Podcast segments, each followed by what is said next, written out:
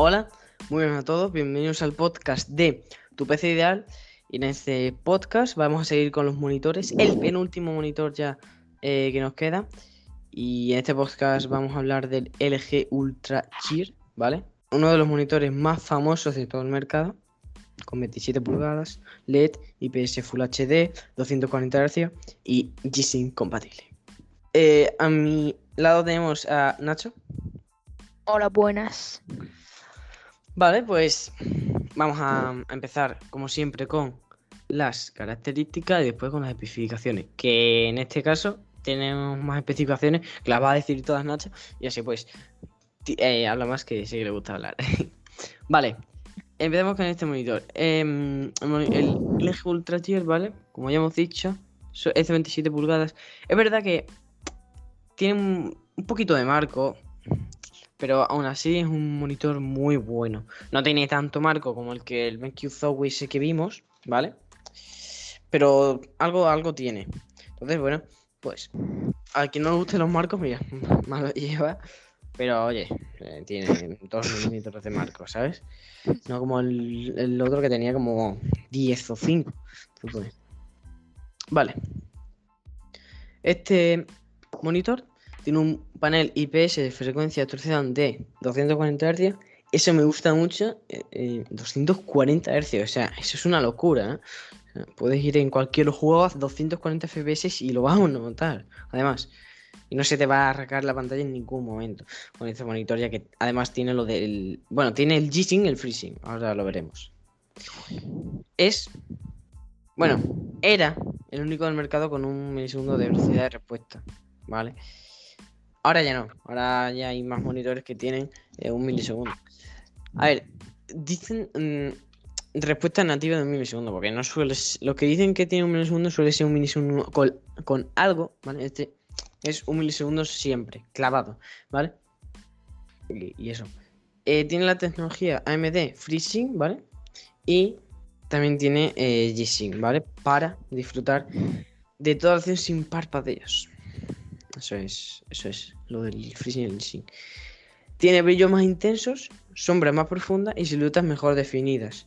Eh, mejora la experiencia del juego al, tener esto claro y al conectarse a, las consolas compatibles con HDR, que son, por ejemplo, eh, Xbox One, PS Pro, ¿vale? Y lógicamente la Play 5 y las nuevas Xbox, la serie X y la serie S, pues también las los tienen.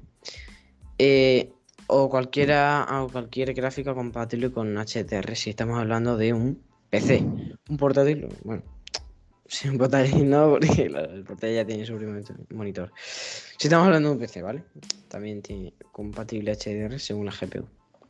Tiene interacción en tiempo real y sin retraso gracias a dinamización SYNC, que se abrevia eh, Dash Mode, ¿vale? Este monitor tiene estabilizador de negros, tecnología Black Stabilizer, que permite colores oscuros más diferenciados. Bueno, y ahora vamos a pasar con las especificaciones que las va a decir nuestro compañero Nacho. Adelante, Nacho. Vale, pues las especificaciones de este monitor son la diagonal de la pantalla es de 68,6 centímetros, que equivale a 27 pulgadas. El brillo de la pantalla es de 400 nits por metro cuadrado. Resolución de la pantalla es de 1920 por 1080 píxeles. Eh, el tiempo de respuesta es de un milisegundo. El tipo de panel es HD, Full HD. La tecnología de visualización es LED, la, la pantalla es plana, eh, los gráficos soportados son 1080, em, la máxima actualización de la pantalla es de 240 Hz. El ángulo es visión horizontal de 178, ángulo de visión vertical 178. Eso significa que no se puede mover. Eh, los colores que tiene esta pantalla son de 16, mm, 16,78 millones de colores. El tamaño del píxel es de 0,3108 milímetros. Alto rango dinámico HDR, lo que significa eh, RGB Color Space. RGB es, es RGB. Gama de colores 99%. El desempeño es NVIDIA y AMD, el G-Sync y el FreeSync. Y el diseño es eh, posicionamiento del mercado juego, ¿vale? Está hecho para jugar. El color del producto negro, rojo. puerto de interfaces lleva, hay un conector USB, eh, también tiene un USB 2, un tipo A, 2, ¿vale? El puerto DVI no tiene, ¿vale? El, tiene, tiene dos HDMI, un DisplayPort, una salida auriculares, salida tiene una, salida para eh, micrófono. Eh, la ergonomía es de 100 por 100 milímetros, ¿vale? Eh, ajuste de su altura tiene, ¿vale?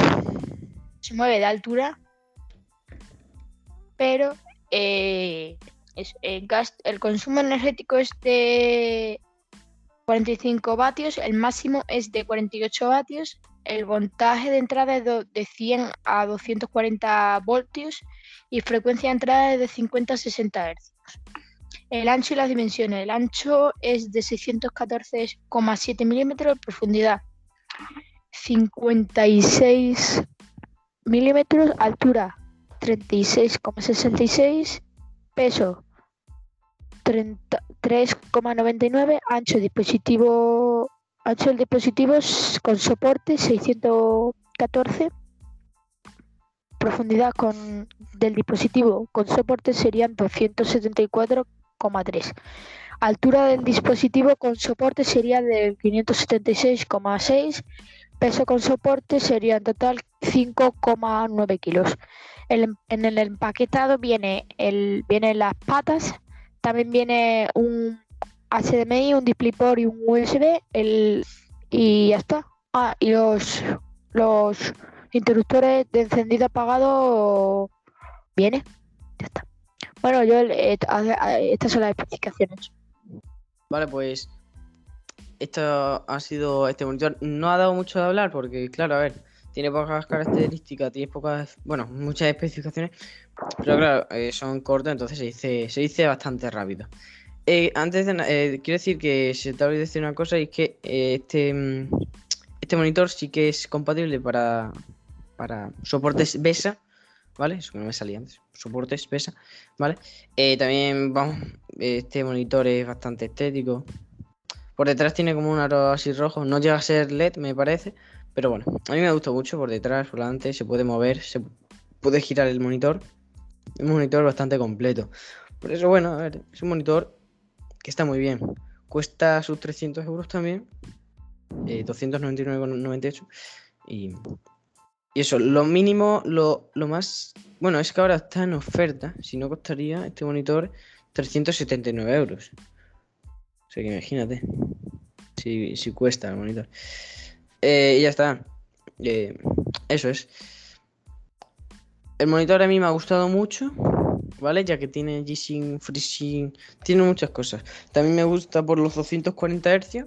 Lo que no me gusta es que al ser un monitor tan bueno, tan tal, pues tenga un poquito de marco, que eso es una tontería, es una, una pijada, por así decirlo. Pero bueno, me gusta mucho este monitor. Yo, la verdad, que sí que me lo compraría, porque es un buen monitor. Además de 27 pulgadas, un monitor grande, bonito. Eh, lo tiene todo, la verdad, me gusta mucho. ¿Y tú, Nacha?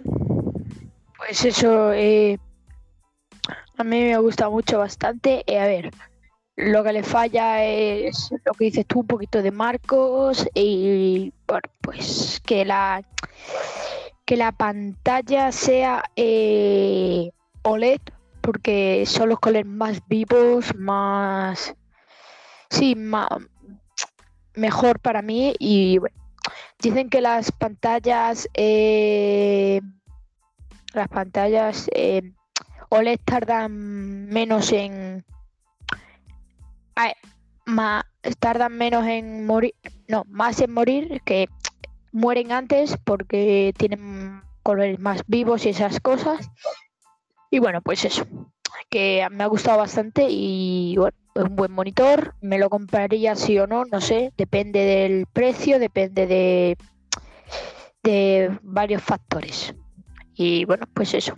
Nada más que añadir. Vale, pues, pues ya está. Eso ha sido este monitor. este ha sido el podcast de hoy. En el siguiente eh, podcast ya terminaremos con nuestro apartado de monitores y nos toca el monitor más caro eh, del mercado, ¿vale? que es el Asus ROG Swift.